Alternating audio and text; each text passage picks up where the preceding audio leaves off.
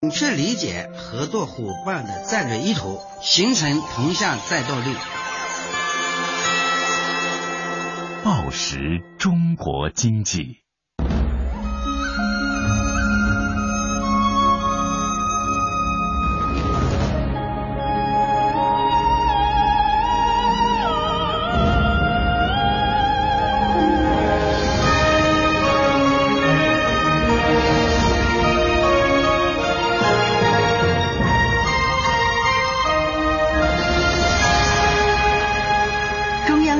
播电台经济之声，交通银行提醒您关注央广财经评论。希望让世界充满活力，创新把一切变得简单，支持助梦想提前到来。交通银行，您的财富管理银行。创业就选美图仕，轻松起步做大事。开店即收两万装修大礼，招商热线四零零幺幺四五幺六七。美图仕七。慕斯整合全球健康睡眠资源，为您量身定造个人寝具。慕斯私人定制健康睡眠。富邦美品，美国经典家具，美式生活，我的家。家俊陶瓷，皇室御品，罗马洞石，全国专卖店答谢让利大酬宾。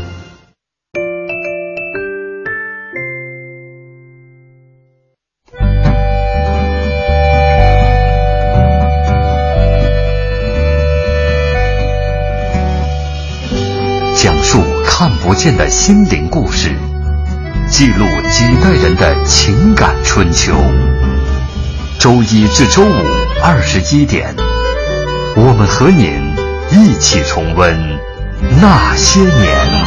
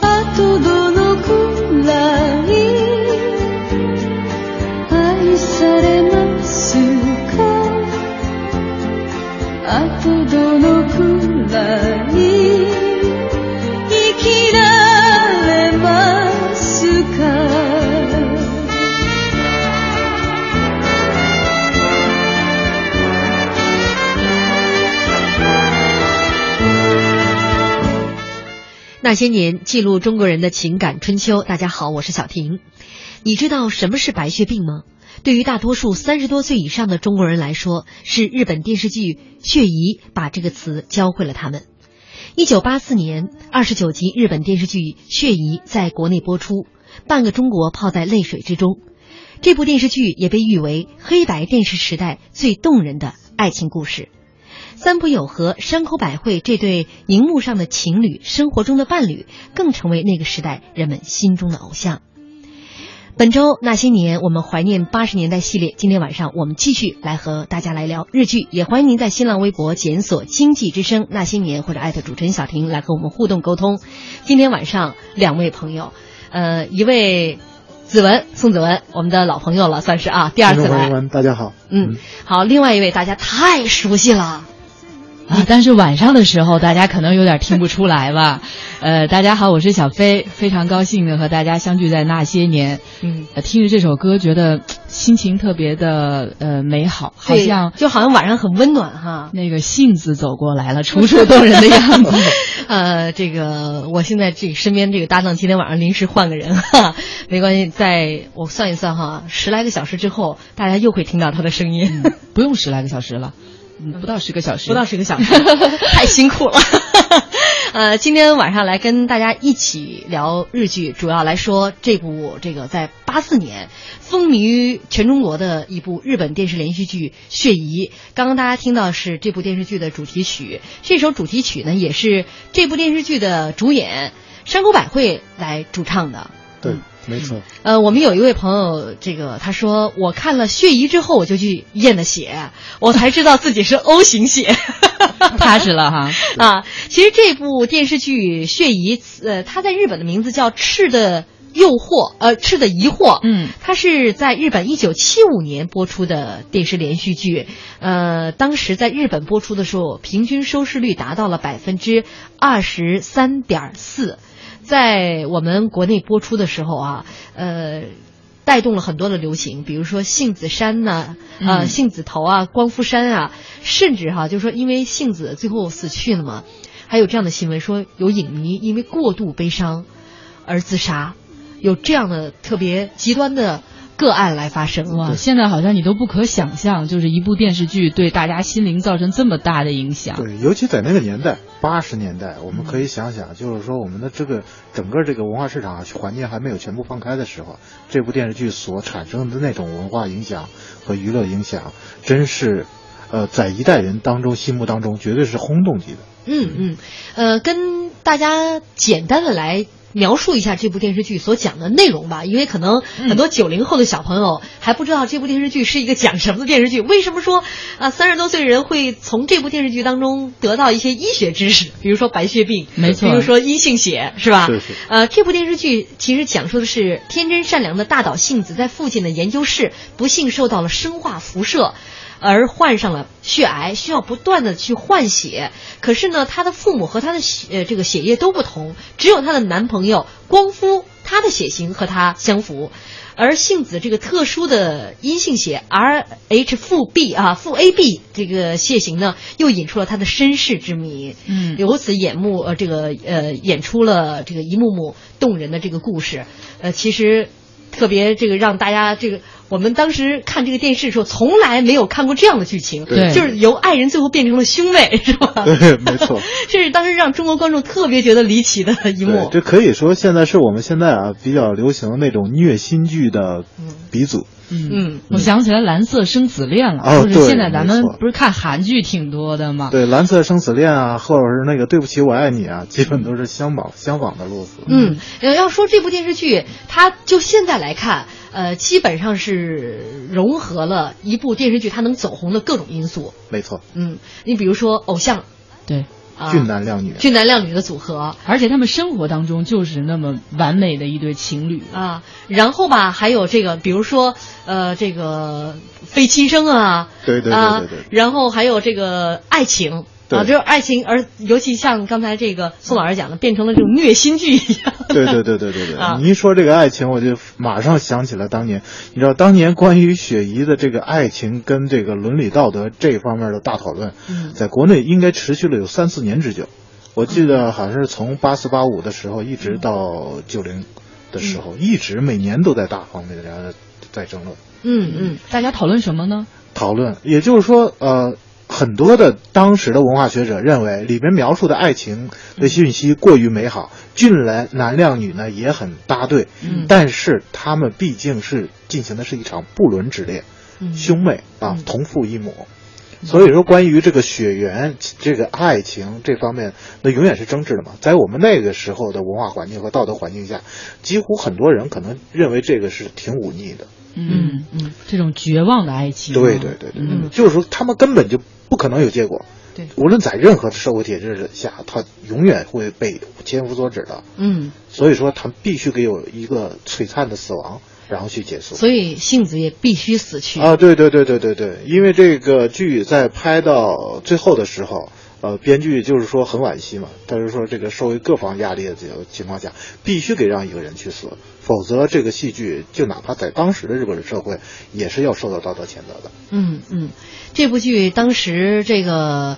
每天晚上赚足了观众的眼泪啊，反正这个我小的时候，因为看那部戏的时候还真挺小的。但是因为没有上中学，还上小学，有机会跟家人一块儿来蹭看这部电视剧。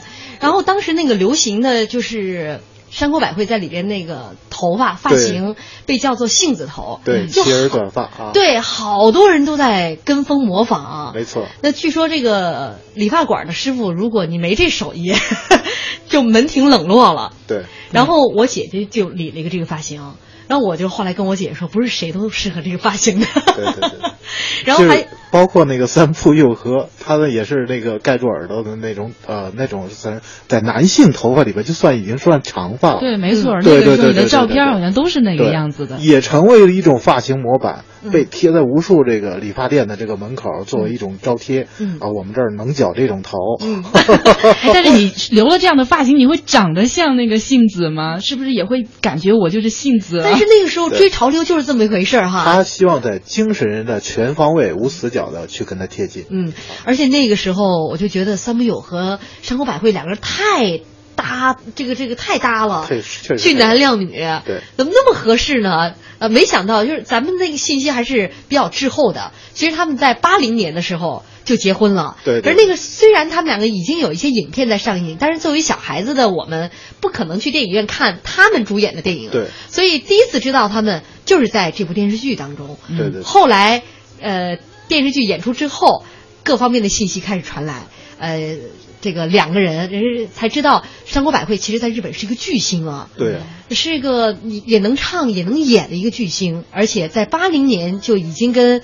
这个三浦友和两个人走进了婚姻的殿堂，因戏结缘了哈。国内的很多观众，然后甚至不知道的时候，我们在看到这个《血衣》这部电视剧的时候，其实山口百惠已经吸引了。哦，嗯太不可思议了！好像他出道的时候才十几岁，对对，十三岁出道，这红最红的时候，然后居然就是回家相夫教子去了。这跟日本文化有关系吗？就是我结婚以后我就不咱们这个广告之后聊。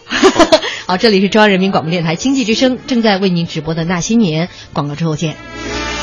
十七年来，我到过最远的地方是南极，纬度最高的地方是北极点，六千多篇稿件，五万多张照片，就是我常年在路上的收获。之前杂志主编都只是选稿子，现在我一年还要看几十个动画视频，两千多条微信，上万条微博，记录时代变革的人嘛。我们要永自我变革。现在我们要创造新世界。这是大学中院那句视频是吧？世界上每天都会有新闻猝不及防的发生，作为职业新闻人呢，我们就要沉着应对。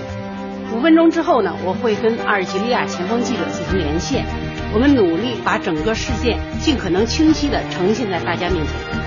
今天我们一起来关注阿尔及利亚。刚当记者的时候，一篇八百字的稿子我写了四个小时，二十二年过去了。现在八百字的评论用不了一个小时，我对写稿永远充满了憧憬和热爱。二十四年前，我刚到广播电台的时候，我们的语速是每分钟二百二十个字，现在是每分钟二百八十个字。语速越快，越需要我们更加慎重的处理每一个字，因为我们面对的是数以亿计的听众。这是我记的证。好的，我看一下。每天要面对四千五百八十八万粉丝，很多权威信息都是第一时间从这里发布的。我当记者六年了，之前还从未体验过如此强大的影响力。二零一四年巴西世界杯赛是我职业生涯当中的第七届世界杯赛，在二十八年的记者生涯当中，我和我的同事们已经为世界杯、欧洲杯制作超过一百八十期的跑步声。我是中央台记者张军，我是新华社记者张宪松，我是一读记者马生博，我是新华社记者朱玉，我是中国青年报记者刘畅，我是中央人民广播电台记者郭靖，我是人民日报记者徐丹。记录时代，记录你我。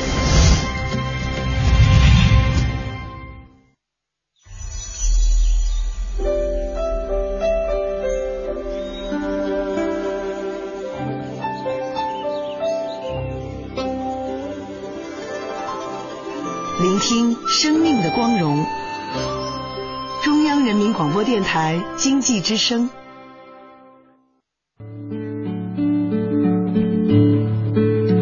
優しい呼び声が聞こえる街で桜色した春を見つめ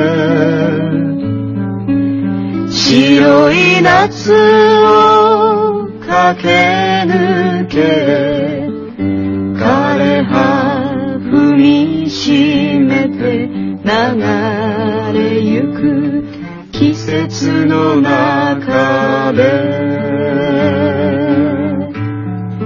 愛は羽ばたくのよ。心の中で。のあの街で。優しい呼び声が聞こえる街で。桜色した春を見つめ。白い夏を駆け抜け枯葉踏みしめて流れゆく季節の中で。欢迎大家继续锁定中央人民广播电台经济之声《那些年》，本周《那些年》怀念八十年代系列。今天呢，我们来跟大家聊一聊八十年代的日剧。也欢迎您在新浪微博检索“经济之声那些年”或者艾特主持人小婷。呃，今天直播间两位，一位是我的好朋友小飞哈，大家好啊，还有一位我们的嘉宾，著名的影评人宋子文宋老师。呃，这首歌叫做《美好的回忆》，是电视剧《血疑》当中的一个插曲。刚刚这个音乐一响起，宋老师就说：“哎呀，这画面太唯美了，就立刻就换回了当初你看这个电视剧的一个一个桥段了吧？”对对对，这是真实情绪啊！我刚才就是一听到这个音乐响起的时候，眼泪都快流下来了。嗯就是当当当时啊，就是说最初那种最美好的那种回忆，好像历历在目，仍然在眼前一样。嗯，这想起了电视画面当中三浦友和跟山浦呃山口百惠、嗯。两个人倚在门口，一把吉他，然后在这儿呃就是说沉吟低唱的时候，嗯嗯，那种最初的美好记忆，真是没法再复刻了。嗯，谢谢小婷找到这个音乐啊，这个音乐也不太难找，山口百惠太红了。对对对对对。史红云说印象太深了，八四年我刚结婚，还没有电视，每晚按时到楼下婆婆家去看，太喜欢山口百惠了。还有一位朋友啊，呃，他的名字叫做夏天。他说这部电视剧我没看过，但是我妈特别喜欢。我记得我们家原来墙上挂着个相册，就是那个木头框玻璃面的那种，里面除了我们家人，还有山口百惠的黑白照片。照片的边缘还是锯齿状的，我开始还以为是我们家亲戚呢，心想咋那么好看呢？还有很多朋友都说，当时都在想，为什么我就不是那种熊猫血呢？嗯，呃，我宋老师们还有个朋友说看过这个小人书，啊，哦，对当时出过哈出过，出过无论是血疑的小人书雪姨啊，还有那个排球女将。阿信啊，对啊，不，排球女将都出过这样的小人书。可能我们更多的家里没有电视，那个时候你是通过小人书看到这些画面的。对很多人，呃，包括然后我很多的朋友，可能他们他们还在收藏，嗯还在收藏那个时候，就是说所谓电影连环画式的小人书。嗯，呃，您当时看这部电视剧的时候，有没有像像很多其他那一代的很多朋友，比如说怀疑自己不是家里亲生的，呃，比如说这个我会不会得白血病，比如说为什么我就不是那种阴性血？呃，真有。嗯，不过不是发生在雪姨这个期间，嗯，因为雪姨在播完了之后啊，马上然后又播了山口百惠演的这个赤的呃赤色系列的命运呃另另外一部，呃是我看的是雪的锁链，嗯啊，《雪的锁链》那部剧，然后在播完之后，然后马上，然后就是说那个联系到我的姐姐，然后让她带着我，然后去一定要找办法，然后上医院去验一血。我要知道我自己的血型。对，当时我就不知道什么叫障碍性贫血啊，再生障碍性对，再生障碍性贫血，然后包括这个这个白血病，然后到底是什么症候？因为那个什么，那个时候很多的国人根本就对这种病没有任何概念。没错，对，这真是从这部电视剧当中第一次听到了白血病这三个字。没错，没错，没错。嗯，我小的时候我就就。看完这部电视剧，就有一个问题深深萦绕在我心头，就是我就觉得我一定不是我父母亲生的。然后，然后我的同学他的妈妈是医务室的，我曾经拜托这个同学带着我一起去验血，真的就像就是那一代很多小孩子做过的事情是一样一样的。对对对对。然后结果人家那时候医务室根本就没有这个条件，说来查你的血型是阴性还是阳性。没错。啊，只能简单做你是 A 型还是 B 型血。啊。特别的失落。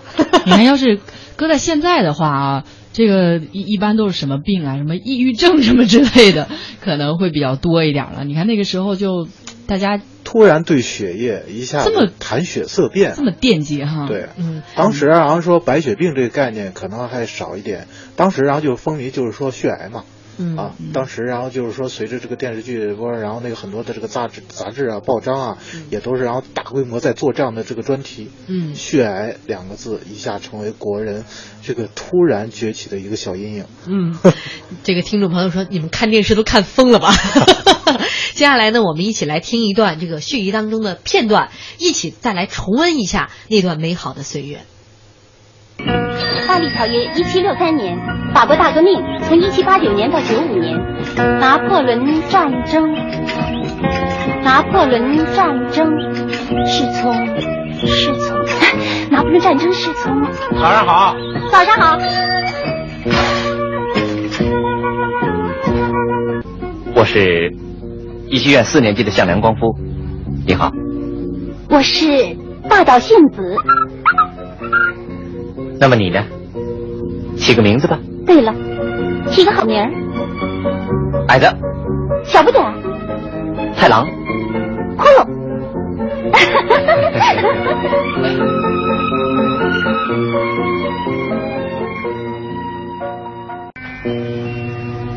爸爸，我的病严重。嗯，心脏衰弱嘛，主要靠休息调理。卧床休息一个时期会大有好处的。那为什么老找我抽血验血的？这么点病用得着这样吗？哈哈，那是你还有点轻度的青春期贫血症，需要定个医疗方案嘛。哦，这些对你说了你也不懂，这可是个复杂的医学问题啊。打电话给他爸爸，告诉他血止不住，生命危险，需要马上输血。Rh 阴性，AB 型，这种血型两千人里面才有一个。但愿今天运气好，能及时找到。我妈妈的血型是 O 型的，只要父母一方是 O 型的，就不能有 AB 型的子女，所以我不是他们俩生的。不对，不管怎么说，你是大岛家的孩子，你的父亲是大岛猫，母亲是大岛敏江，你的父母就是他们。我的亲生母亲是我的姑姑大岛李慧。不对，我的亲生父亲是。不对，我的父亲就是你的父亲向良教授。乱弹琴。所以，所以我们俩就是。住口！住口！早就知道，知道了还要欺骗我。你是说，我明知道我们是兄妹，我还跟你好，我怎么会这么混呢？因为我得了白血病，再也活不了多久了。为了不破坏我的梦想和我的希望，你们就串通在一起骗了我。我是真心爱你的，你你让我怎么办呢？你只是爱一个妹妹。你别胡扯了，我爱你就是爱你，我可以向全世界大声宣告，我就爱大岛幸子。谁要是不让我爱，即使是你，我也绝不饶恕。难道你不知道我的心？难道你不了解我？我真想揍你一顿。幸子，你要相信爸爸，就算你只能活半年，不三四个月也好，就按你的推测，在这段时间里，我们不应该同心合力跟疾病做斗争吗？没有前途，没有希望，斗什么？还要斗。你的生命越是短促，你就更应该活得坚强啊！不浪费一分钟一秒钟，充分这些人生的价值。我怎么能做到这一点？啊，你能够有决心就能做到。希望你的生活充满欢乐，能学习，能恋爱，知道吗？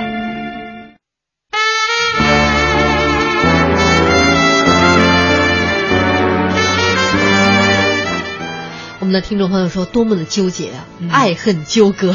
对，好感动啊！有一个朋友说，我是九零后，就完全听不太懂，也没看过，但是听的就很感动，稀里哗啦的。嗯，还有一位朋友说，想问一下是谁配音的？嗯，这个是广东电视台和当时的广东话剧团两个单位一起组合起来。配呃，这个配音完成了这部电视剧《雪姨》。其实当时呢，广东他们这个广东电视台的配音团队吧，算是一个全国配音团队当中的梦之队一样。对对对，因为他们有一个天时地利人和的地方，是他们靠近香港，有很多的电视剧是先香港当时先引进，然后他们看听了粤语版的之后觉得不错。然后他们再再来引进，对，呃，所以不像其他地方的这个这个地方电视台拿来一部剧不知道好坏，他们完全有一个这个一个这个比较，看到了香港这个地方哎收视不错，大家口碑都很好，就可以拿来来，就像这个之前的《排球女将》就是，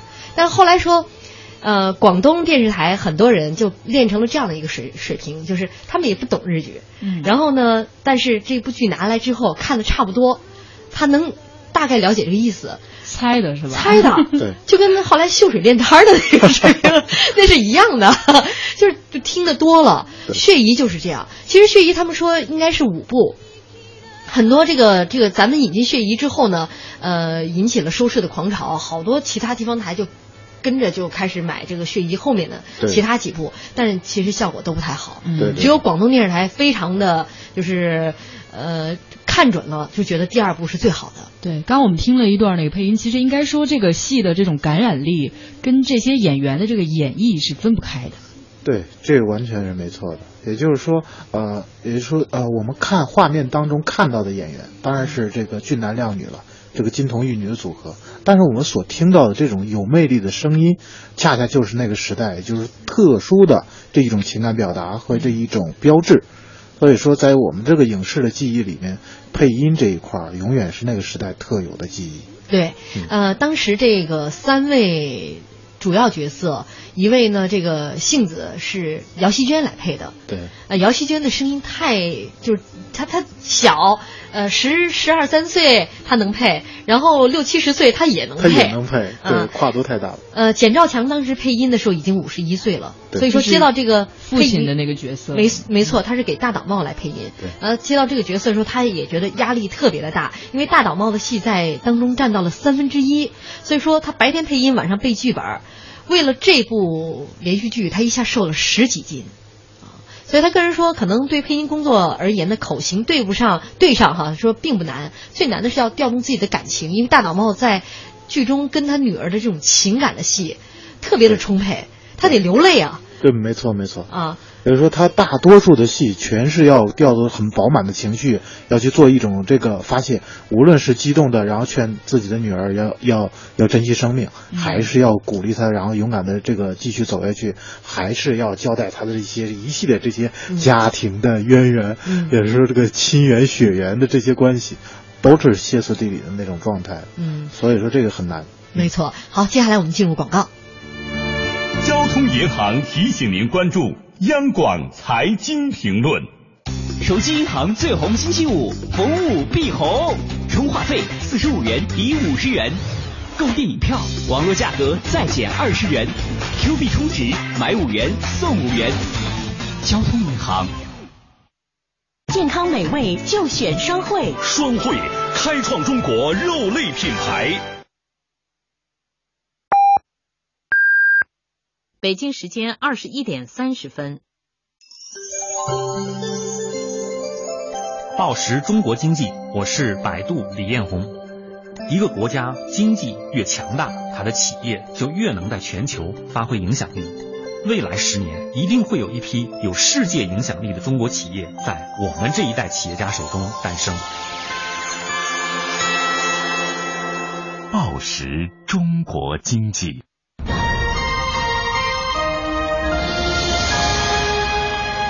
经济之声。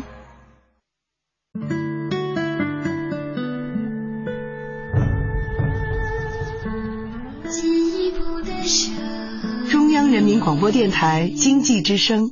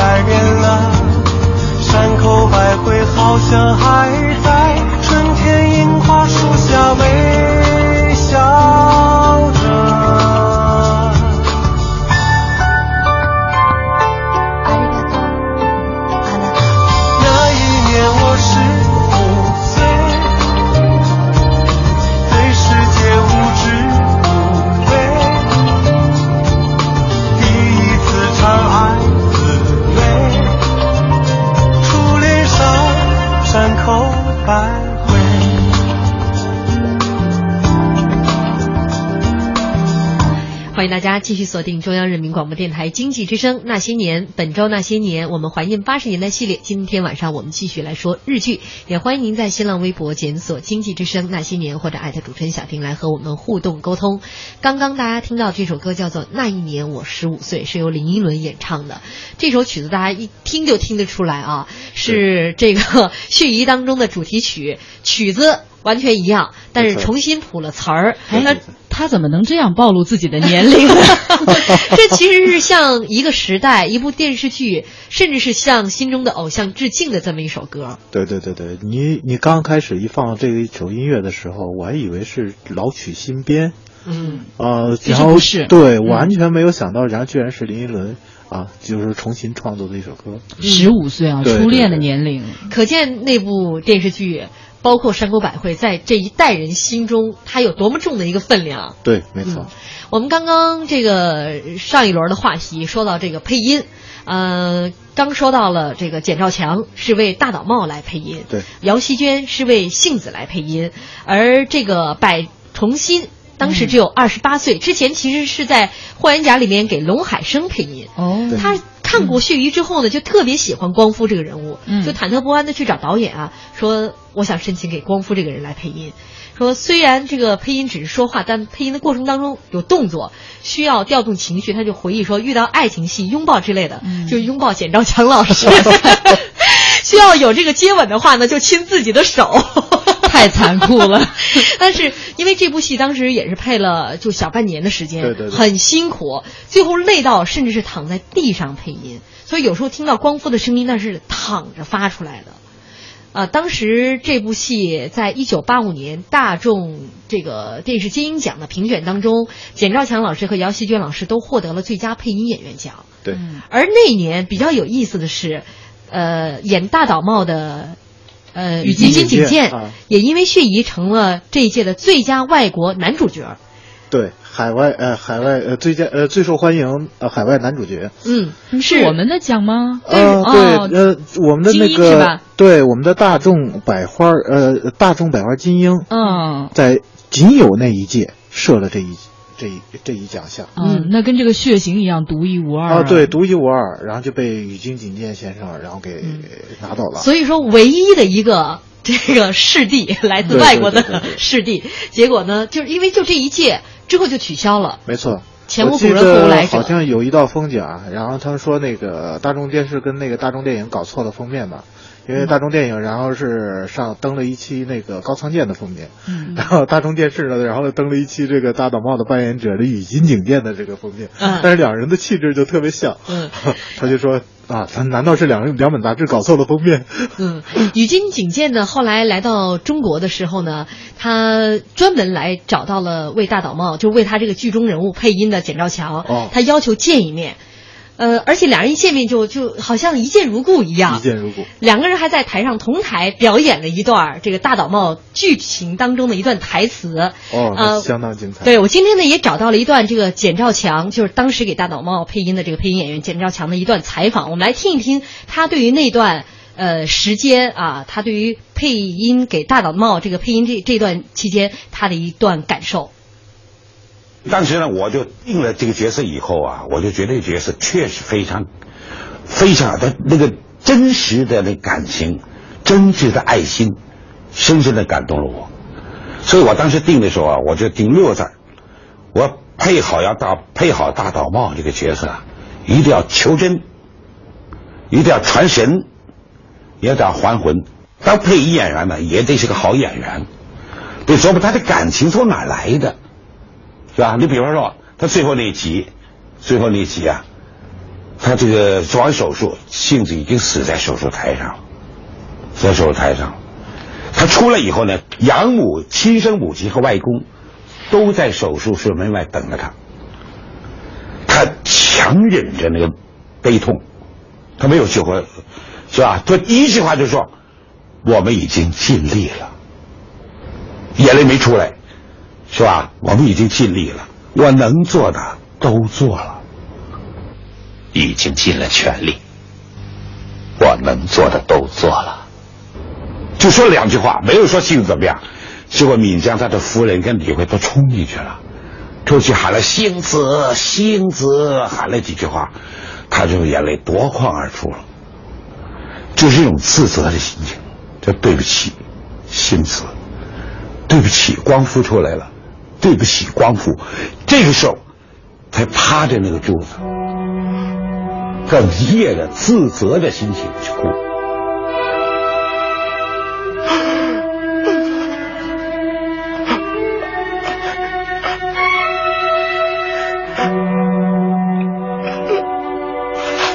幸福。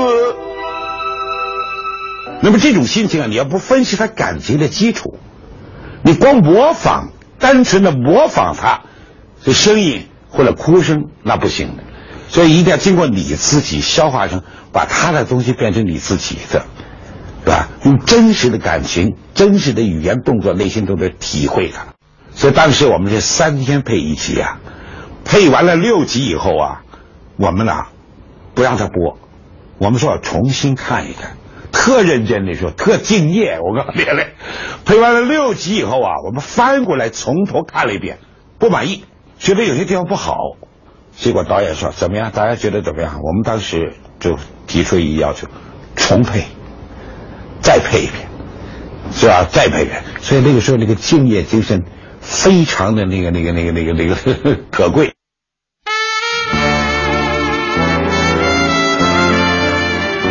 我相信听完了简兆前先生这一段采访录音，大家应该能够明白为什么那部电视剧的配音能够那么深入人心。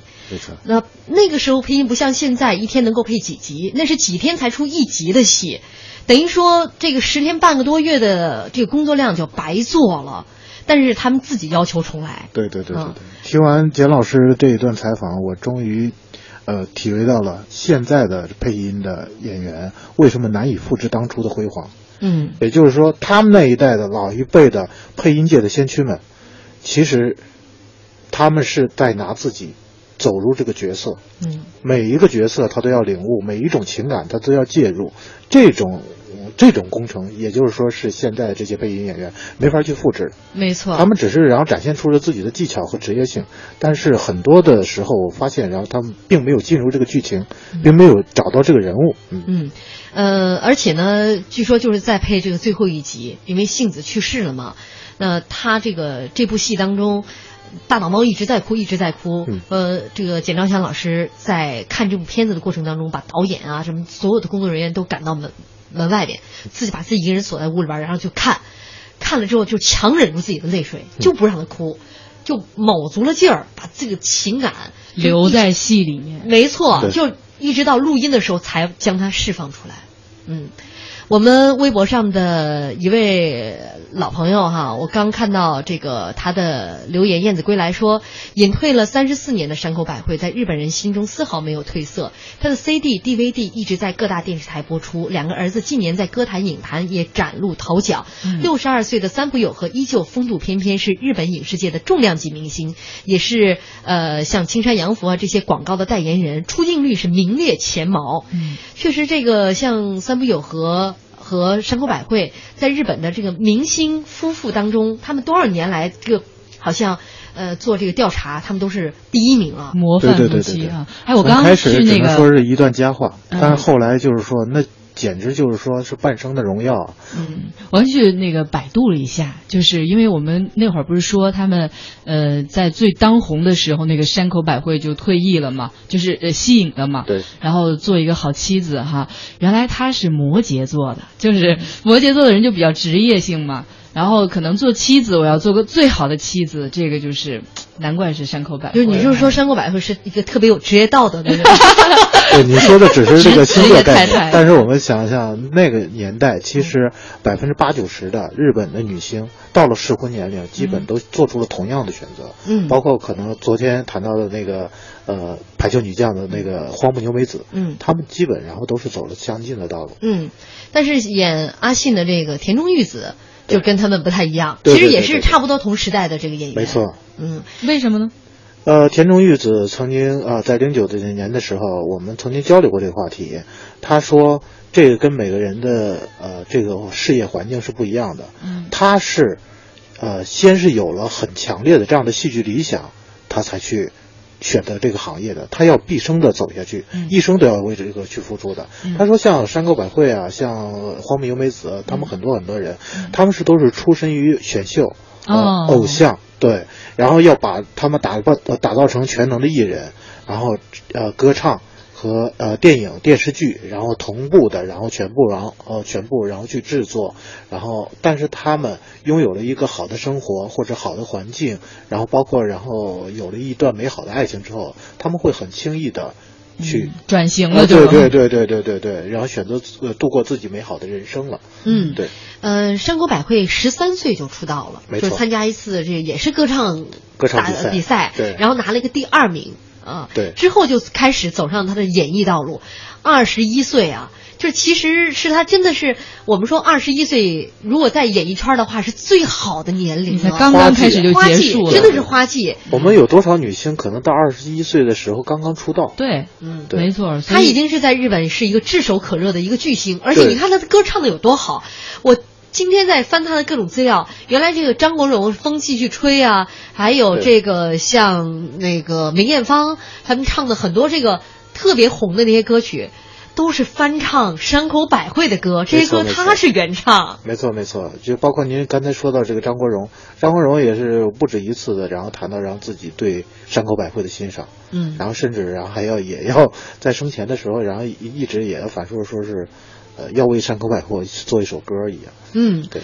呃，山口百惠在剧中跟这个大岛茂哈，这个杏子和大岛茂这个父女之情，让很多人看了很感动。包括呃，有听众说，我就想要一个大岛茂一样的这个父亲。对。而且据说这个大岛茂就是，当然这个演员啊，呃，羽津井健，他在剧中呢，为了培养和这个山口百惠这种父女情，说经常就带着山口百惠一起吃饭。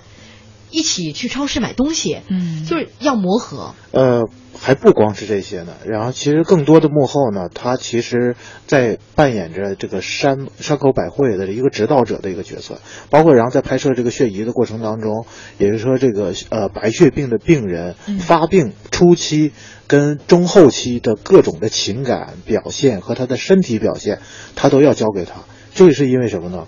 因为宇津井健的妻子那个时候已经是一个重症的白血病患者。了，哦。这个很多人可能是不知道。生活当中他这样的对经历，对对对。对对，所以说雪姨的那一幕其实是呃真实的在宇津井健的自己的这个身上是发生了，嗯。而且他陪伴自己的妻子，然后抗癌一直几十年、数十年，走过一个非凡的一一道人生的路程。所以特别值得人尊敬的一个艺术家。没错，啊、他自己后来其实也写了一本书来讲述他的这个整个的他在自传嘛。对对对对，他出生在一个富贵之家，没错，世家。啊，据说是他就就有钱到什么，他什么都不用做，这一辈子吃喝不愁。对啊，但是他也上了大学，中途就辍学，然后走向了自己喜爱的演艺事业。呃，他的这个妻子比他还要严格。嗯呃，他的自传当中说，他已经够注重形象了，但是他的妻子呢，每天早晚都要给他称一次体重。看看他这个有没有增长这个体重，就告诉他你你出去之后，你你出了家门儿，你就是就是一个就是你就给人看的反正就就是进入到你的嗯。电视剧情节当中了，对对对。因为每个人都在看着你，路上的所有的行人都是你的观众，对。啊，太就是溃了。从五六十年代那个时候传承下来老一辈的日本异能人本色，啊。也就是说异能人家庭的这个本色，也就是说他们的公众形形象就是对公众最好的尊重。嗯，而他的妻子一直在监督着他，你是一个艺人。啊，对，可以说这这一对儿这个模范夫妻啊可以说是相扶相持，一直直到呃走走完人生的所有的这个路程。嗯可以说，无论宇津井健还是呃他的妻子，都是他们对对方的支持都是问心无愧的。嗯可以说是让我们可能说很多很多年轻人是不很不不能去想象的。嗯嗯，最后他要就有后来的成就，要感谢这个妻子。对对对对对。嗯然后宇津井健先生呢，既是二零一四年年初，呃，今年年三月份初，对，嗯然后呃终于也是走完了自己人生最后的一段，然后告别了人世。嗯呃，这也是山口百惠和三浦友和呃最新的一次公众亮相的一个呃，就是最近的一次。嗯，他们参加了这呃参加了宇津先生的这个葬礼。嗯呃，当时然后很多人然后就开始然后想说啊，山口百惠怎么现在然后已经成这样子了，嗯然后呃都已经成了那个大妈了。你想想，她的孩子都已经进入娱乐圈了，我们的记忆就是因为这么多年就一直没见、嗯啊，还停留在那个美好的年代，嗯对他仍然是那个光彩夺目的山口百惠那个原始形象。嗯，你想都五十多岁了，对对对对是吧？呃，这个山口百惠其实是把这个宇津井健当自己的父亲一样，真的因为他本身自己是从小生活在一个缺乏父爱的家庭里面。没错，啊、这也可以体会到他为什么在如日中天的时候能够毅然决然的离开娱乐圈，回归到自己家庭当中。当然，这是是日本的一个传统。但是我我一直觉得，人生当中如果你缺乏什么，你可能在你呃得到了其他方面弥补之后，越想得到什么。对。宇津井健有这么一个讯息，在三浦友和然后决定跟那个山口百惠呃要亲密交往的时候，宇津井健几乎就像一个父亲一样，单独的把三浦友和找到了，然后去问他很多很多的这讯息。她是红娘来着是吧？啊，对他不光是红、红娘，他要替代一个长者，也就是说，包括像我们这个家长问到你们是不是认真的，你们会不会然后对这个负责任？你现在已经做好恋爱的准备了吗？难道你们只是说是年轻，只是一时冲动？难道仅仅只是玩玩吗？他很替山口百惠去负责任。哎，我觉得山口百惠能够遇到宇津井健这么一位长长辈，真真的是太幸运了。对，幸运难得。对。あ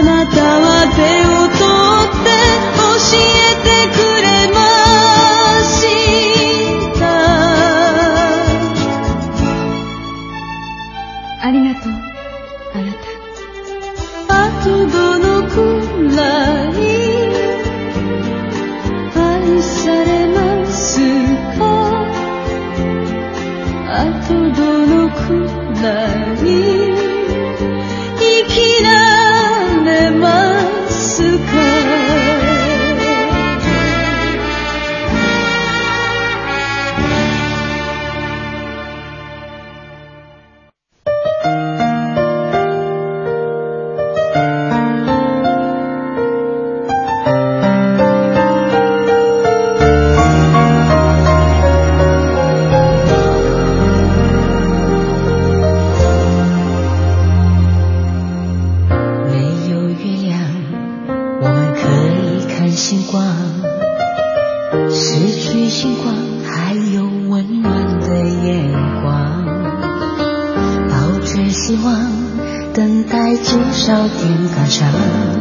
仿佛不觉得寒夜太无助，太漫长。我泪流下，当你说我很坚强，不是那样，我只是不肯绝望。因为最怕慢慢让随风飘荡，忍痛不放手，紧抓住梦想的翅膀。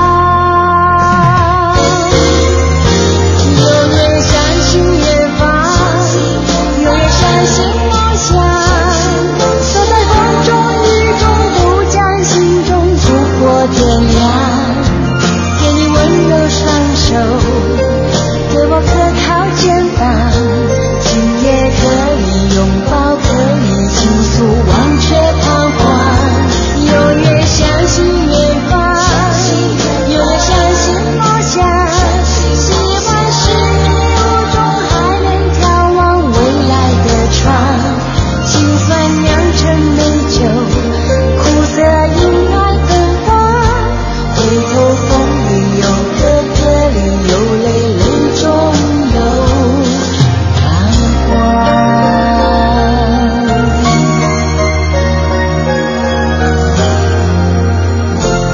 这歌一响起来，小飞说：“哎呦，真好听啊！” 但一听这歌词这么励志，呃，这个名字大家猜出来了。这个我估计还猜不出来，因为当时在内地放的这部电视剧，咱们用的是人家原版的啊，呃，头尾都没有什么歌曲，就是一些音乐。那大家现在听到这个歌叫做《永远相信》，翁倩玉唱的。当时这部电视剧在台湾播放的时候，呃，在香港，包括在香港播放，这两个地区呢，都是加上了自己给他填词谱曲的 这个歌曲。对对对，这首歌就是阿信在台湾播出的时候给他谱的曲，由翁倩玉演唱的。呃，对于这部电视剧，很多听众朋友都特别熟悉，尤其是一些这可能八零后的朋友都比较熟悉了。阿信，对，就像现在的大长今一样，就非常励志的那么一部。对对对对对对。但是在我小的时候啊，就是说曾经有一段这个。这个这个很难磨灭的阴影啊，太漫长了。你跟我想的一模一样，是是是，就是当时对这部电视剧第一印象就太长了，就怎么也演不完。对，因为我是看这部电视剧的时候是在呃，然后是之后才见识到那些墨西哥电视连续剧，嗯，所以说这个就是我这个在心目当中留下最长的阴影。有多少集？呃，一百一百多集，呃，一百六十六十多集还是一百九十多集？但是这个现在记得然后有点模糊了。嗯，但是我记得就是非常漫长。因为每天都在放，每天都在放，难怪要换三个阿信的演员呢。对呀，那个年代还不像现在说是三集连播啊，那个时候一天只放一集。嗯，他是从小演到老。这个阿信是 NHK 从一九八三年四月四号到一九八四年三月三十一号，呃，这个播出的晨间小说连续剧。呃，他也是一九这个在上世纪八十年代最轰动的电视剧呃之一。在日本播出是二百九十七集，当然他们的一集只有十五分钟啊。嗯。那这部电视剧呢是这个在日本的收视率是百分之五十二点六，是日本史上收视最高的日剧。其实，在这个到中国来播出，它的收视率达到了百分之八十。这女主角阿信的原型是日本八百伴的这个创业创业家。是他讲述他的一个创业史，呃，从这个七岁到八十四岁的生命为主线，讲述了一个女人为了生存挣扎、奋斗、创业的故事。嗯嗯，就是那个时候，反正就是呃，教育孩子，可能家长都会说哈，就是像阿信那么励志，对对对对，做一个。尤其是赶上那个八十年代特别那个特别年代，其实好多好多的家庭都面临这个年轻人的再创业。嗯，因为这个传统的体制，然后已经变化了，全民然后开始接触初步的市场化。嗯，有很多很多的女性啊，就开始然后就把这个阿信当成自己的人生模板一样。嗯，啊，一定要实现自己的理想。你知道那个时候很多的这个年轻女人，就是那个时候挑灯夜读考大学，啊。也是说，这个这个要考托福，然后那个那个，然后拿到签证，或者怎怎怎样，就是他们都是在用各种不同的方式，然后去实现自己的理想。嗯这个时候，阿信他就像一个什么？他像一个精神领袖一样。对你像马云谈到他的这个心中偶像，一是排球女将，另外他也提到这个阿信。阿信就这些电视剧给这一代人，就是他们奋进拼搏的一个一个精神支柱和和动力。然后包括演这个阿信田中裕子，他就说他这部戏播出之后，好多日本观众给他们家里边寄大米啊，寄各种吃的，以为真的那么困难呢，是吧？对对对。呃，宋老师其实和田中裕子老师是接触过。啊，对对对对对，因为在零八年的时候，他来我们内地拍，呃，拍摄我们国内的啊，比如说跟呃何志的《苍穹之梦》一部电视剧。对对，演他在里面演了一呃演了这个我们的这个这个所谓这个传统的恶人形象啊，慈禧。嗯，所以说他就是说呃，对于这这份经历呢，他自己感到是十分珍惜。所以说当但是他当时并没有接受很多的采访，他说他自己深深知道。这种影响，阿信的影响，每个人可能问到他的话题都是关于阿信的，嗯所有的话题都是关于阿信的，所以说他有一个三大军规，排在第二的就是说能不能不要问关于阿信的事情。作为一个，她算是日本的职业女性了啊。对对对对对对对，呃，因为什么啊？田中裕子讲到，也就是说，呃，他甚至自己也曾经说想过，呃，在后期的时候，在九十年代的时候，或者然后在更呃这个这个，哪怕是两千年之后，想到然后说是要退出呃那个演艺圈，嗯，啊或者西影或者戏剧，嗯，但是他做不到。他说：“这个是我毕生的理想，这是我年轻的时候我自己去给自己选择的人生道路。我要为我自己这条道路去负责，也是为我的影迷和观众去负责。